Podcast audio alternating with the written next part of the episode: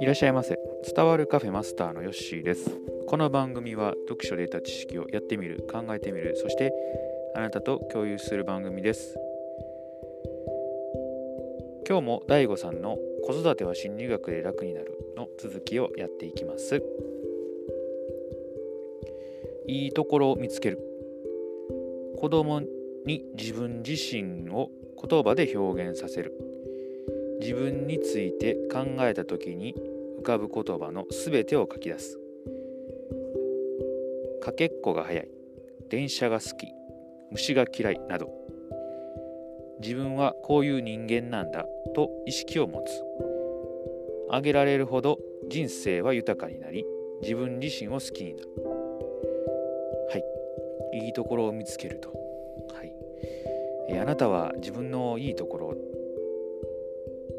どれぐらいあげれますか？私も、まあ、パッと言われるとなかなかねこれって言って出しにくいなと思いますがあそうですね。今ですと何になるかな？うんあまあまあ漫画とか本とかね。あそういうのは好きですし、えーまあ、この配信もね、えー、好きでやってますしね結構探し出すとねいろいろ出てくるんですけれども急にこう振られると何だろうって考えてしまいますよね。うん、その辺をねパッと答えられる人っていうのはこうやっぱ自分のことよう分かってはれるし人生をねこう楽しんで、えー、生きてはるんだなっていうような印象がありますね。子供自身にこういうことをね、え、まあ、考えると、まあ、自分はどういうのが好きでね、えー、得意だとかあ、まあ、ちょっとやっぱりこの辺は苦手だなとかいうところも、えー、把握しておくっていうのはすごくいいことかなと思いますので、えー、まあ、よく言われるね、え自分を見つめるとかねメタ認知っていうこともよく言われてますのでこの辺は、ま、子育てに限らず大人でも大事なところかなというふうに。本読んでるとあのこれも子育てについて書いてありますけれども全然子供だけじゃなくて、まあ、大人にも通用することなのですごくためになるなというふうに思います。次行きましょう。子供を変えようとしてもそれはもううまくいかない。なぜなら子供は親の影響下で生きているから。言ってみれば子供は親の鏡のようなもの。親の在り方が子供にくっきりと現れる。はいえーまあ、今回このシリーズね、えー、これで最後ですけれども、えーまあ、最後のね締めの、まあ、言葉といいますか、えー、そういうところになってくるんですけれども、まあ、子供はね、えーまあ、子供自身やっぱり個性はあるんですけれどもやはりその家での環境っていうのがすごく子供に影響してくるのだなというふうに、えー、思います、うん。まあ、自分自身それもそうだなと思いますしね。性格とか、えーとね、行動とかやっぱり親のどこなしかその影響を受けてるなっていうのは未だに感じるので、うん、どれだけ親がね嫌いであってもその影響下にいるとやっぱりその辺は似てくるんだろうなと、う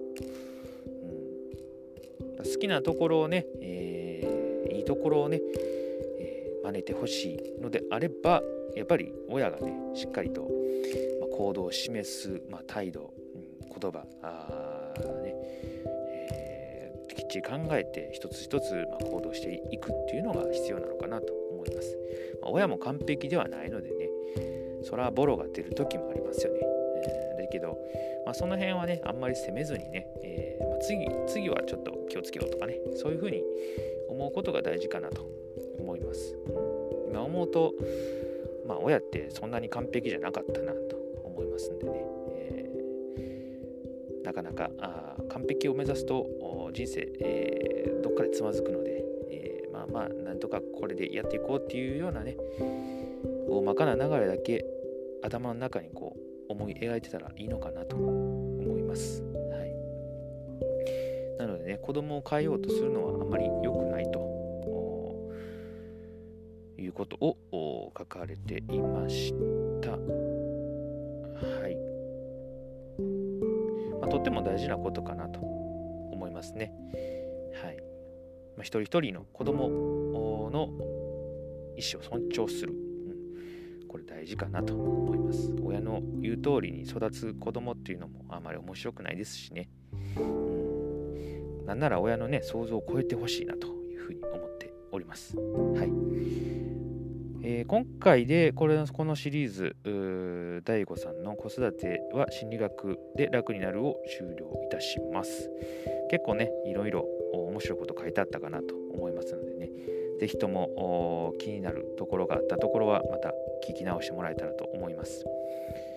はい、えー、おさらいしていきましょうか。